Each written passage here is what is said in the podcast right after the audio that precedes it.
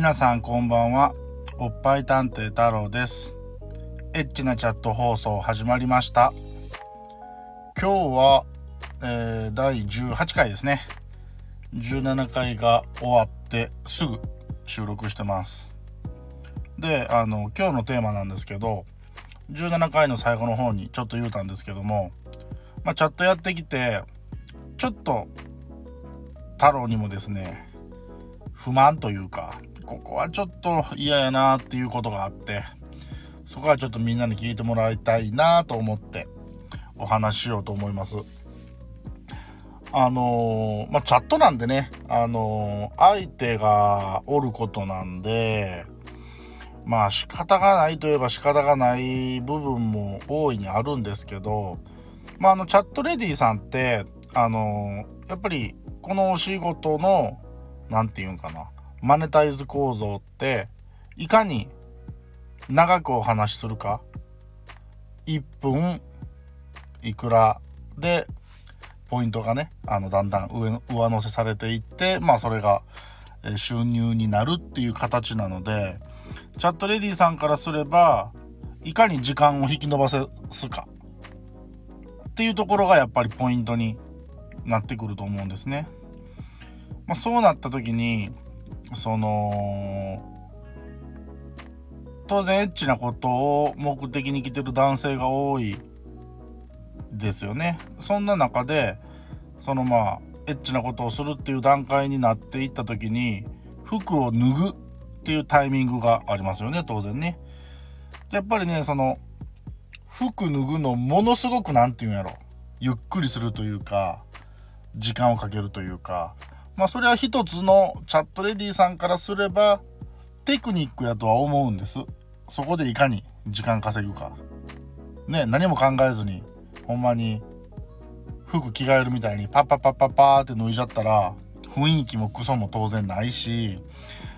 あの当然時間も稼ぎやしそれはわかるんやけどそうは言っても限度はあるやろみたいなのは正直思うところがあって、まあ、例えば、ブラウスっていうんですか？とか着ててあのこうボタンをね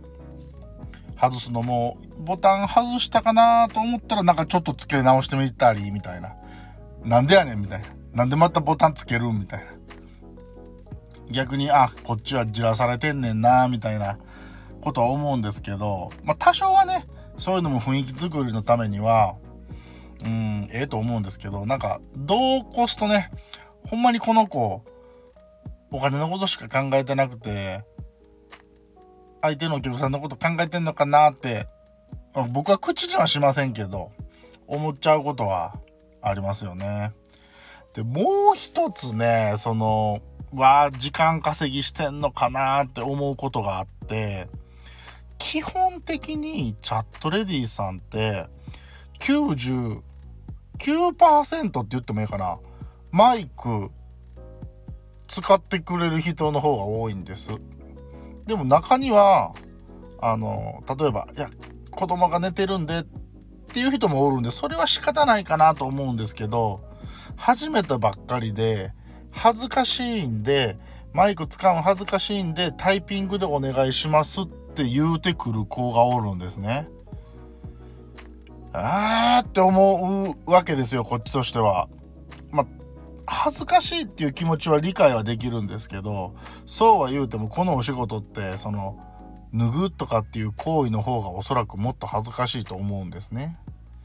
でおそらくそれを大なり小なり覚悟をしてやってると思うからその前段階のさらに前段階ぐらいの声を出して喋るっていうことを初っ端から恥ずかしいっていう理由でタイピングで会話をしてこようと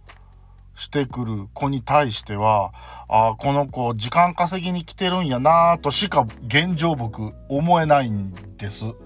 今まで15年チャットやってきてあこの子のあのー、今マイク使えません。あのー、タイピングでお願いしますっていうのがめちゃめちゃ正当やなって思ったことが本当にほとんどなくて。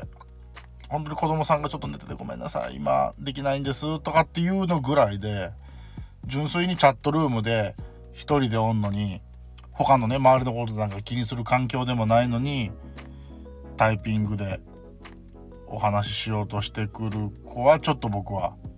敬遠しちゃいますね。うん。やっぱりタイピングってそれだけ時間かかるじゃないですか。ほんで「こんにちは」一つにしても売ってるのはわかるんですけど、まあ、ゆっくり打たれたらねその分時間はかかっちゃうんでそこは、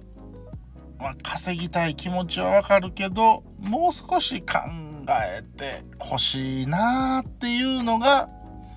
まあ、太郎の不満とまあ要望かなチャットレディさんへの。大半の人はそんなことないんでね。まあレアケースではあると思うんですけどでも実際ありますそれは。ね。はい。ということで今日はちょっと初めてかなこんなに 不満をタラタラ言うたんは。ということでした。今日も聞いてくれてありがとうございました。あええー、話やったなと思ったらいいね押してくれると嬉しいです。また聞きたいなと思ってくれた人はフォローしてくれると泣いて喜びます。じゃあまた次回お会いしましょう。バイバーイ。またね